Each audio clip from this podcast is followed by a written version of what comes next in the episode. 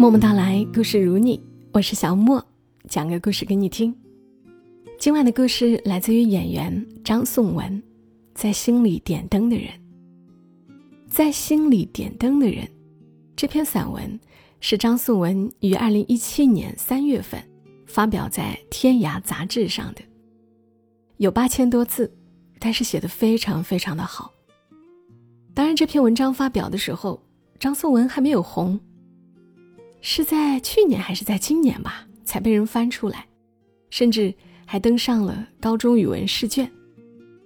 如果你看过，你肯定也会愿意再听一听；如果你没有看过，那相信我，值得你听到最后。接下来为大家读到张颂文写下的《在心里点灯的人》。那年月啊。全国大部分商品还是限量购买，加上我爸妈都很勤俭节约，吃的并不丰富。我小时候每年只有两三次吃肉的机会，所以总觉得命里缺肉，特别馋肉。有一种客家红烧肉，深深刻在我的童年美味食谱上。想起就仿佛闻见那股子肥厚甜腻的香气。一块很厚的、肥瘦各半的带皮五花肉，切成大拇指宽窄的正方形小块，开水汆过，滤去血水，放油锅里炸，滋溜一下，热油冒出来，肉里的油都噼噼啪啪的进出来，油锅里的油丝毫没有变少。反而越来越多，一块块肉亮晶晶的发光，咕嘟嘟的翻滚着。肉皮变得金黄，香气越来越浓，直扑鼻子，口里顿时溢满口水。最后放入一大把白糖，加入爆好的姜片和葱段提味，出锅，肉香里带着浓甜。层次丰富，一块块肉厚墩墩、红亮亮、香喷喷、甜蜜蜜，浸在厚厚的深黄色、浓稠明亮的油脂里。纵然此时一家人在打架，也会自动停下，埋头围住这一锅肉。放糖而不放盐，带皮五花肉已经有脂肪，却要事先放很多油。都是朴素的生活智慧。油和糖都是齁的，容易吃腻。这样一顿肉就能慢慢吃很久。缺少油水的寡淡生活，因美味而生的幸福感，也就仿佛这样被拉长了。到现在，我还经常做来吃。第一块肉入口，极大的满足感瞬间就顺着嘴巴滑到喉咙，溢满胃。在溢满心，让我不由自主的闭上眼睛。我唯独见过一个人吃这种红烧肉是吃不腻的，他就是算命先生芒老。芒老摸骨算命，趋吉避凶，解答人生困惑，指点命运方向，凡事皆可问，深得四里八乡淳朴人的喜爱。老字里带有尊敬抬举的意思。那时在我们乡下，一个气定神闲、见过世面、出口成章、有如神算的盲人先生，无疑是一个大仙。他是我们那个小地方唯一一个不是城里人、不种地，却能天天吃肉的人。盲老四十五岁左右，两道粗眉，一张瘦脸，两个大白眼球滴溜溜，瘦长的身形。像一只野鹤。盲老的盲是天生的，他不像很多盲人那样戴墨镜，他的眼睛不停的眨，时不时翻飞一下，始终看不到黑眼珠，两个眼球满满的都是眼白。有时候他定定的面朝着一个方向，似乎在看着什么。那样的时刻，总觉得他是看得见的。可是并不知道他望向哪里。他的装备很简单，一根竹竿，一个斜挎的军用书包。他拿竹竿的动作，就像拿一根超长的筷子或一支笔，食指和拇指轻轻夹着一根手指粗竹竿，哒哒哒的点着地走，自有他的节奏。一听声音，我就知道盲老来了。他经常穿着一身深蓝色的对襟布衣，颇为干净。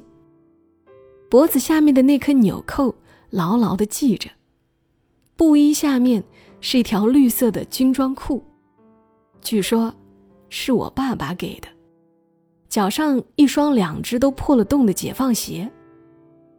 芒老从来不穿袜子，脚趾头总露在外面。走路的时候特别用力的往上翘。也许正因为他的脚趾太过用力的探路，所以什么鞋到他脚上很快就会破。先是大脚趾出来，而后其他四个脚趾渐渐不甘寂寞的也露出来。他那个宝贝军包，永远是鼓鼓的，里面有一个圆波。每当他坐下来，多数。都是拿出钵来吃红烧肉的。盲老吃红烧肉的样子，举世无双。看见他吃肉，你会疑心全世界乃至一辈子最美好的事情，也莫过于此。微微仰头，小心翼翼地夹起一口红烧肉，郑重地放进嘴里，还要嘬两口筷子，免得掉落了油水。上下牙齿一碰，盲老。眯起眼睛，露出惬意的神情，仿佛动人的交响乐响起第一乐章，接下来是高潮迭起的部分。所有的器官和表情，都在配合红烧肉的肥美，一副幸福万年长的样子。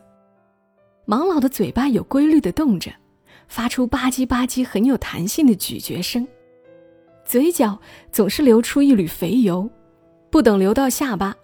芒老就用舌头舔走。芒老吃肉时的表情极为放松，所以微笑，吃到高兴处，眉毛还会轻轻上扬，仿佛乐队指挥，沉醉于一个又一个悠扬的片段。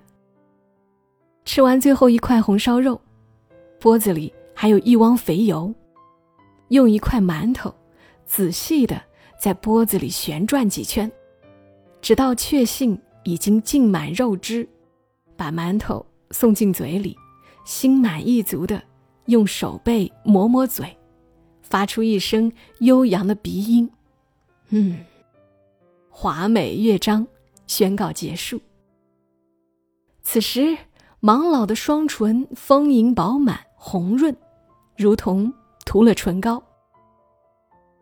盲老所到之处，总有红烧肉吃。所以总有一群小孩子围在他身边，其中常常有我。有小孩子围着的时候，盲老吃肉前会问：“阿文在吗？”“阿文，过来。”我应声凑到他前面，盲老总会摸摸我的头顶，客套地说：“阿文又长高了。”然后夹一块红烧肉给我吃。围观的孩子。屏住呼吸，看得两眼发直，口水直流，目光里满是羡慕，让我不禁有些受了贵宾待遇的飘飘然。芒老的红烧肉夹给我，我满足的品咂着那股甜美滋味儿，学着他的样子吧唧吧唧，嘴角流出一滴油珠。我吃了一块，才轮得到其他孩子的口福。芒老生过一场病，卧床不起，爱面子，又穷，不肯出门就医，烧的人都快糊涂了，差点丢掉半条命，才挣扎着到门口拦人求助。我妈妈自己掏钱拿药给他，打针退烧，临走还烧好一锅水留给他喝。他感激我妈妈，他曾握着我的手说。阿文，你妈妈冯医生是好人，是好人呐。你长大了，要像你妈妈一样。许是这份清静，天生好奇的我，闲来无事就跟着盲老走街串巷，帮他引路，听他说话，倒像是一个徒弟，跟他见识了很多人和事。盲老的嘴闲不住，他走过当地几乎所有的村子，几乎每个人都认识他，大人小孩几乎每个人都跟他打招呼。盲老，帮我看看。常有人远远的冲着盲老喊，他停下来问：“你是真的要看，还是开玩笑？若是真的，你马上去做一锅红烧肉给我，吃完就给你算。”很多人都是开玩笑的，他呵呵一乐，也不恼，继续走路。盲老嘴里永远没有坏话，他的口头禅是：“没问题。”你放心，不得了。一副美好的景象，就算是虚幻不确定的，也没有人愿意破坏。所有的算命先生都是天然的心理学家，善于疏导人的关系。盲老用独特的方式，担当着乡间心理医生的职能。一个大叔死了老婆，请他到家里，烧一碗红烧肉请他吃了。问他：“你看看我能不能续弦，能不能再娶？”盲老接过大叔的左手，手指顺着大叔掌心的纹路划了几遍，拍拍大叔的手背，笃定的朗声说：“你放心，可以的，可以的，你还会遇到好的，遇到了你一定要珍惜，你下一个老婆好的很。”你好好待她。大叔暗淡的眼神里突然有了神采，千恩万谢的搀着盲老走一段路，送走了盲老。盲老告诉他，要对女人好，女人一辈子求的不就是男人对自己好吗？一个发自内心对女人好的男人，怎么可能找不到老婆？盲老会感应，一日他走过一条巷子。站住，对一个扎堆闲聊的大爷说：“你最近是不是生过病？”“哎呀，盲老，你真的太厉害了！我三天前刚病了一场。”“对，我说的就是三天前。”“是什么大病吗？”“不严重，没关系。”“那太好了，我也觉得不要紧，感冒。平时啊，饮食方面。”注意养肺，没问题，别担心。那个人不停的拱手道谢。私下里，盲老并不避讳对我解释奥秘。他说：“说话中气不足，必是身体有恙或小病初愈。”有人问：“盲老，我们这边上学不方便，我想把小孩送去他姑姑家，因为他姑姑家在镇上。你说？”去那边上学好还是不好？盲老闭上眼睛，捻起右手，做若有所思状，沉吟片刻，睁开眼睛说：“非常好呀，你这个小孩不得了，到镇上读书成绩会非常好，而且身体很棒，对姑姑也孝敬，姑姑会很喜欢他。”盲老告诉我。一个人决定去做一件事的时候，无论被肯定还是被否定，他终究还是会去做那件事。谁都知道镇上比乡下好。这个人一来怕小孩离开身边不习惯，二来怕亲戚家为难。问与不问，他必然还是会送孩子去镇上。盲老只是在他忐忑不安、犹豫不定的时候。给了他一剂强心针，让他送得心安理得。盲老失去了眼睛的功能，看不见表情，就必须要用心和耳朵来读人，呼吸、音调、语气，甚至动作幅度不同所产生的摩擦，都成为他读心的依据。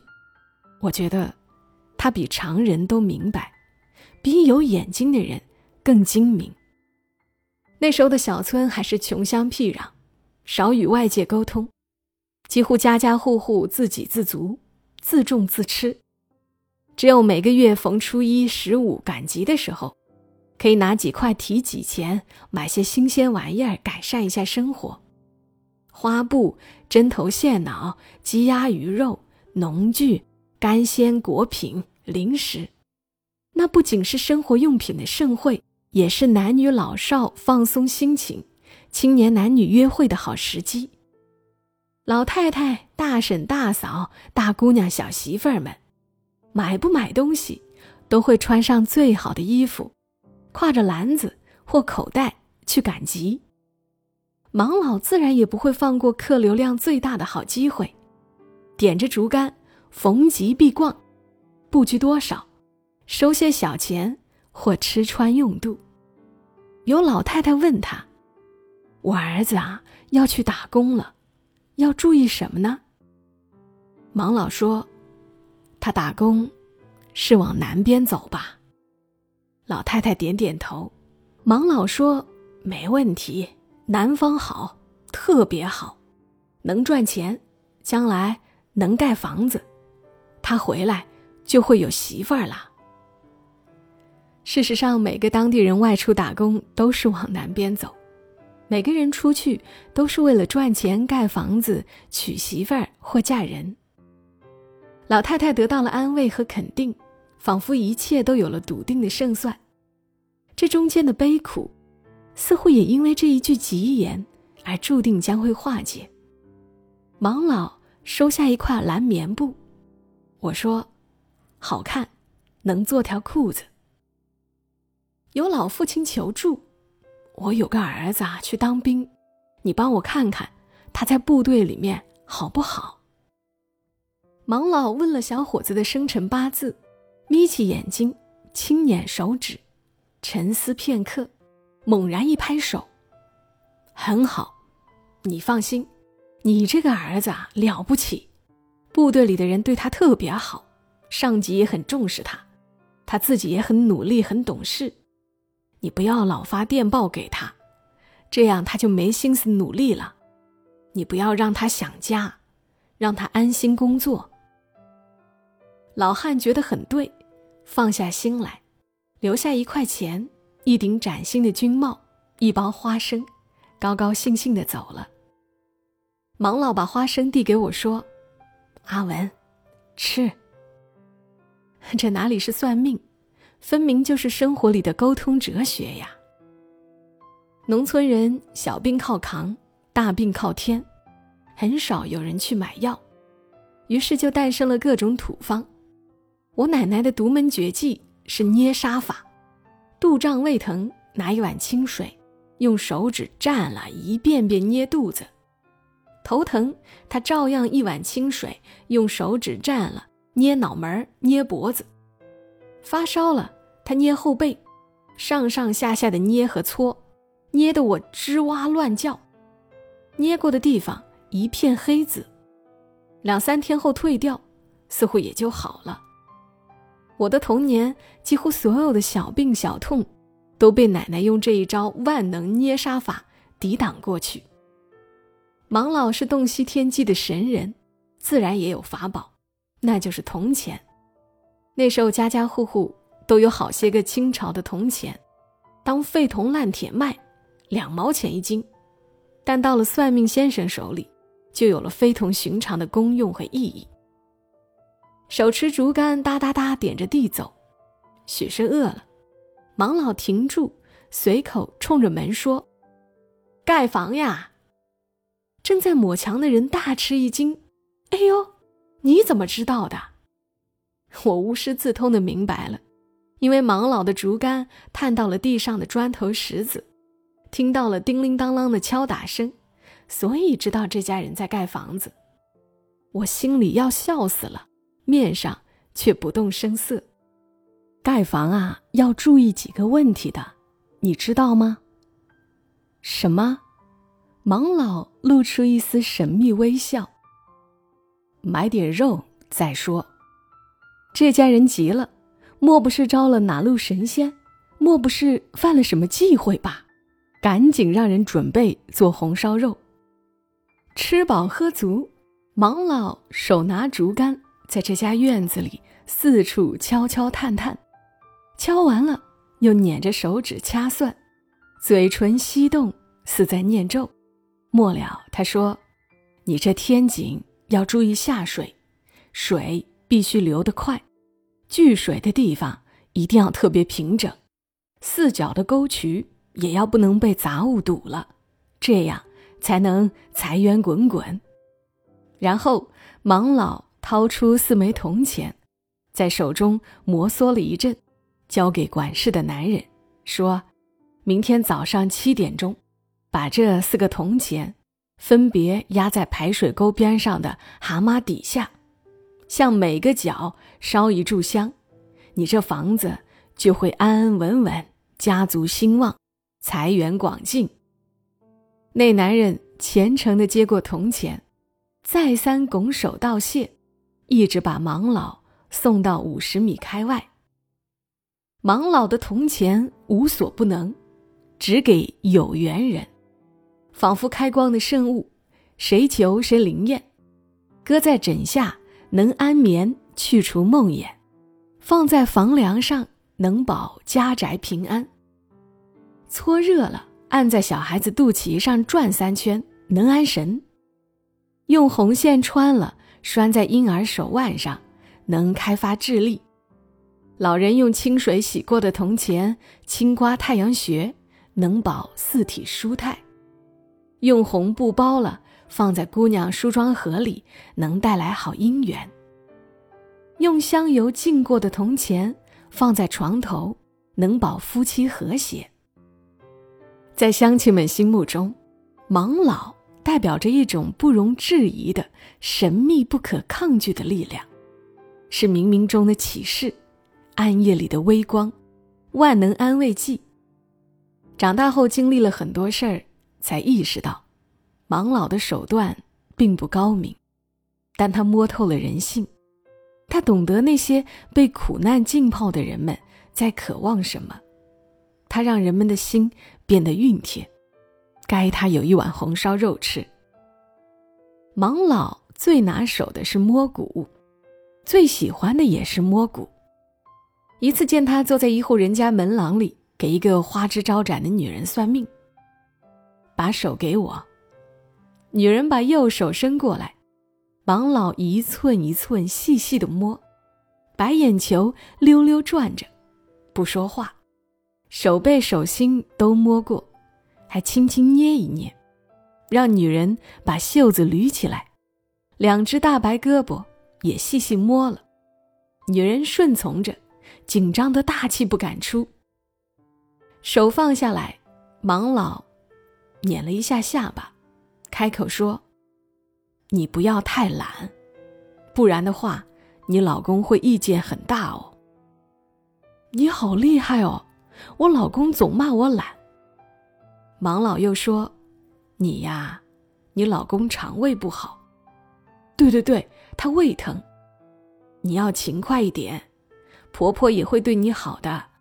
婆婆是你的贵人和福星。你勤快，福星就高兴，你的福报就大，知道吗？好，好，好，我一定改。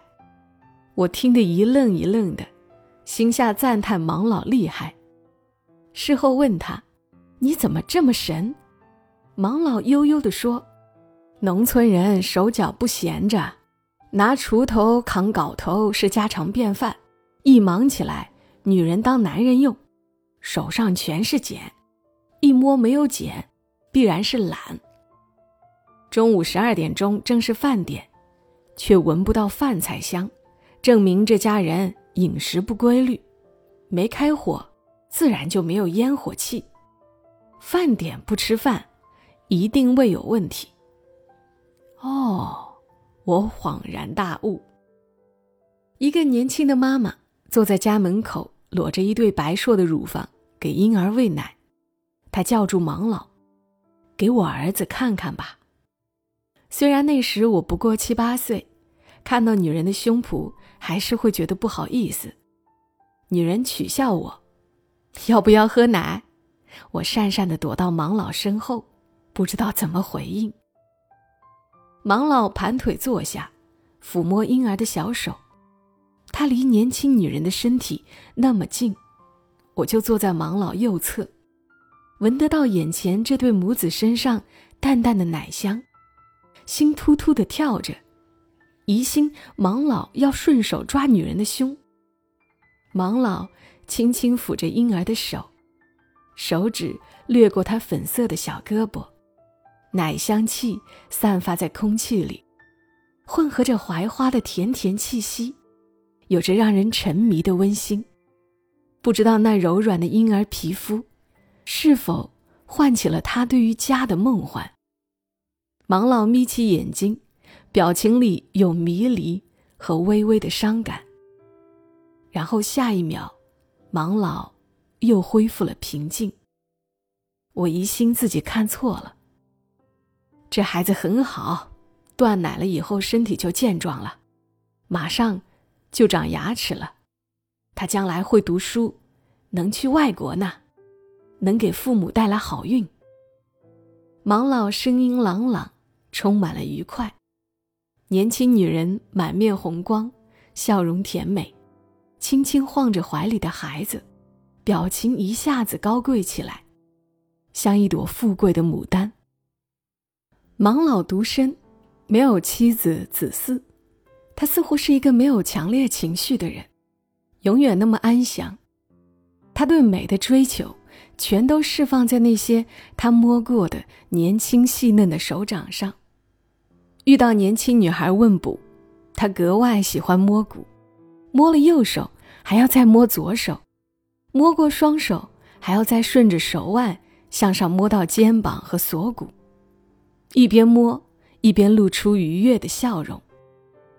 摸完总是会说一大堆吉利话，末了再送一枚老铜钱，嘱咐女孩用红丝线穿了挂在脖子上、手腕上或脚腕上。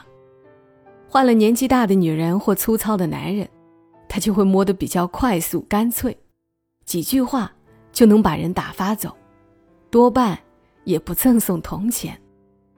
我发现这个规律以后，问他为什么，盲老笑而不语。有时候我会取笑他，刚才那个姐姐很漂亮。盲老脸上泛起两团红色，嘿嘿的笑。他的头发好闻的很呐。我们那小地方没出过什么惊天动地的大事。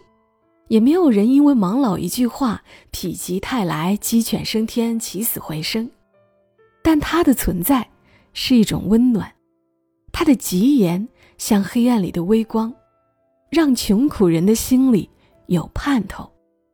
从七八岁到十三岁，旁观盲老算命是周末和假期快乐的消遣。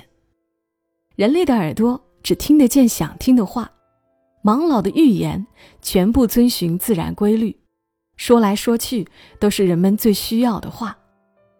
回想起来，盲老算命靠的是人情世故的经验和投机取巧，他指点迷津的方法和心理咨询师解开心结的思路异曲同工，未必没有人看出来盲老的小把戏。但在那艰难单调的日子里，一句吉言就是一个希望。一个安慰，甚至是支撑生命的力量。没有人拒绝和破坏盲老带来的美好。我从来没有让盲老算过命。对于还是小孩子的我来说，未来遥远的似乎永远不会到来，而我最关心的，不过是一口红烧肉，以及见识大人世界的好奇心。十三岁的暑假。因为在学校里总受欺负、积压的委屈，加上因为什么事儿被爸爸骂了几句，那天走在芒老身边，格外没精神，一句话也不说。芒老那天的生意也一般，到了傍晚才有三个客户。路过一棵大槐树，芒老叫我坐下歇歇，他摸摸我的脑袋顶，郑重地说：“阿文。”不瞒你说，我是糊弄人、混饭吃的，并不懂什么真本事。可是你相信我，你长大了，一定很有出息。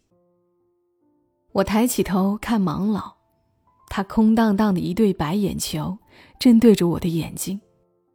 那一刻，我觉得盲老真的是在看着我，满心的委屈一下子变成眼泪释放了出来。哭了个痛快。许是男儿有泪不轻弹，我还是有些害臊。再见盲老师，就有点不好意思。很快就开学了，渐渐的，上学离家回来越来越少，很少见到他了。十五岁那年再回去，没有人知道他去哪了，就像他从来没有来过。他给我的那份暖意，我无处回报。十九岁那年，忽然迷失了人生的方向，我不知道我应该继续做导游，还是去找个安稳的单位。对未来感到缺少把握，周围又没有智者可以帮我拨云见日。带着矛盾的心理，我想到了神秘力量。我想，也许真有人能预见未来呢。有人说，城郊的火山有个仙姑，你去她家洗个澡，她就能够说出你的过去和未来。听起来很色情，没兴趣。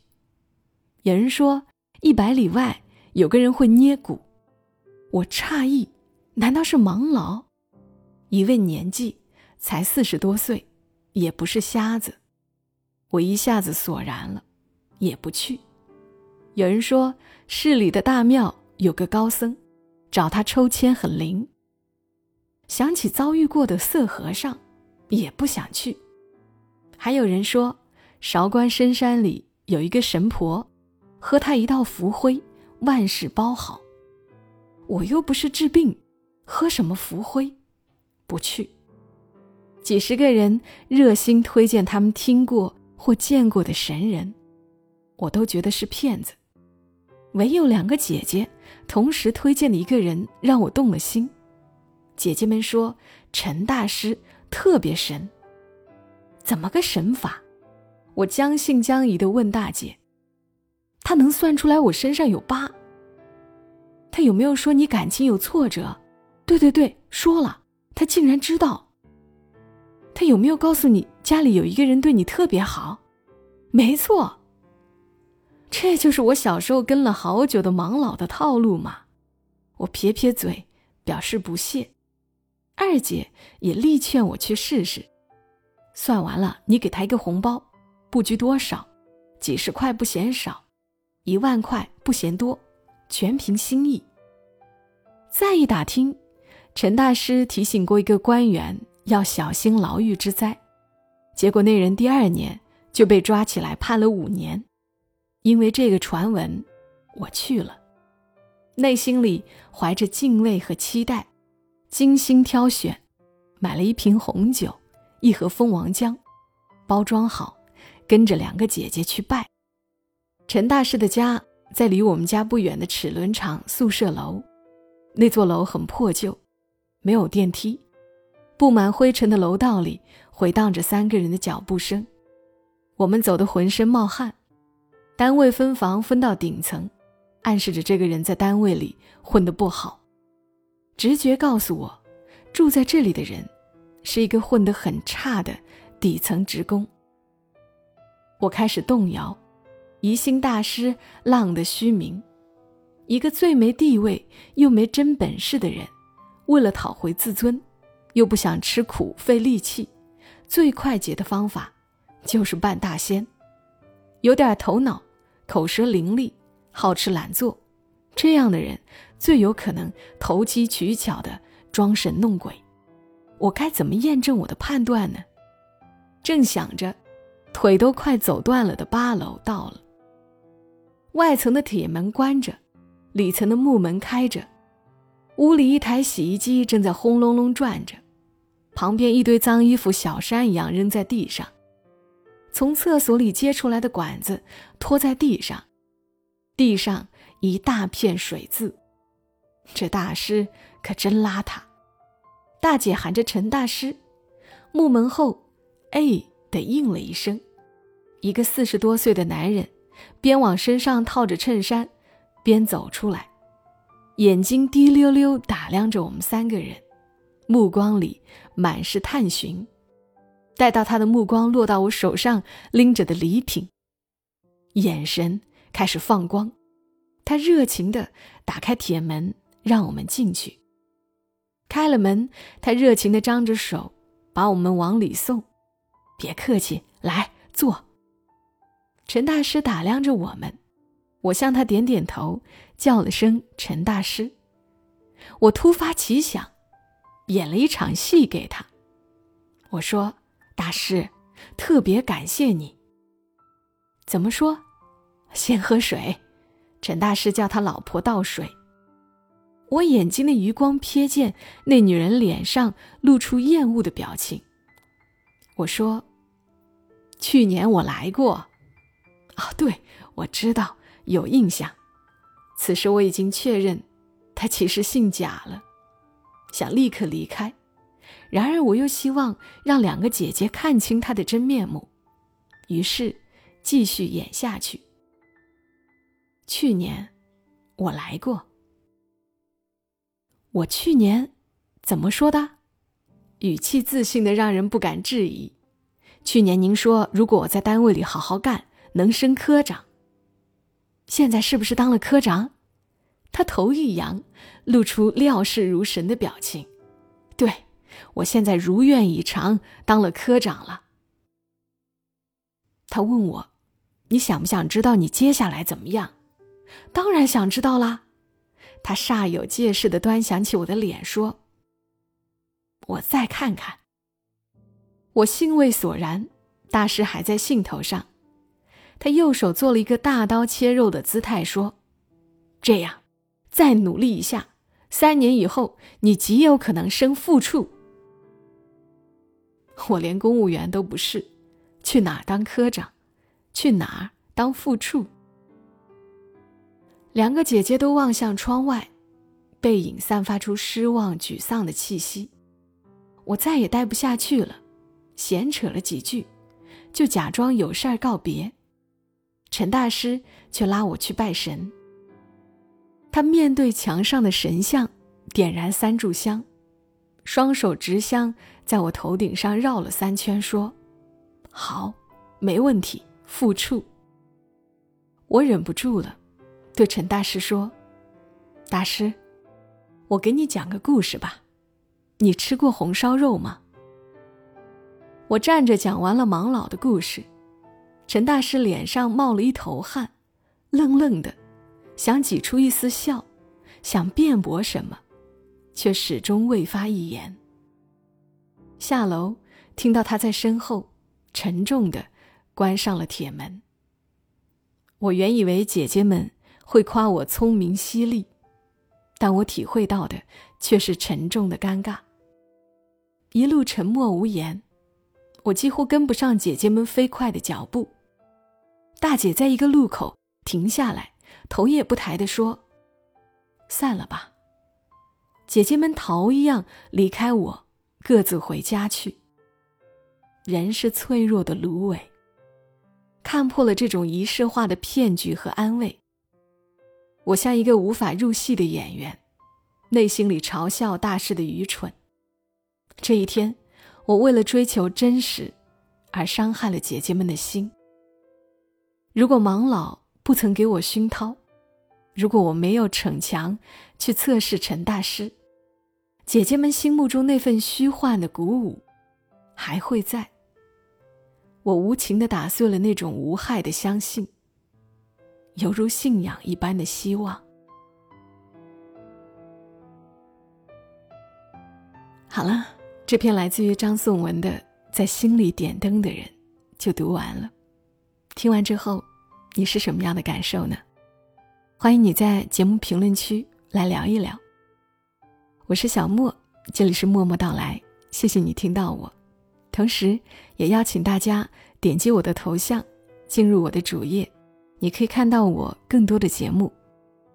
我还有一张专辑正在更新，是《打工人纪实》，来自于网易人间公众号里面的故事，也都是一些真实的故事，也邀请大家来听。祝大家今晚好梦，小莫在深圳和你说晚安。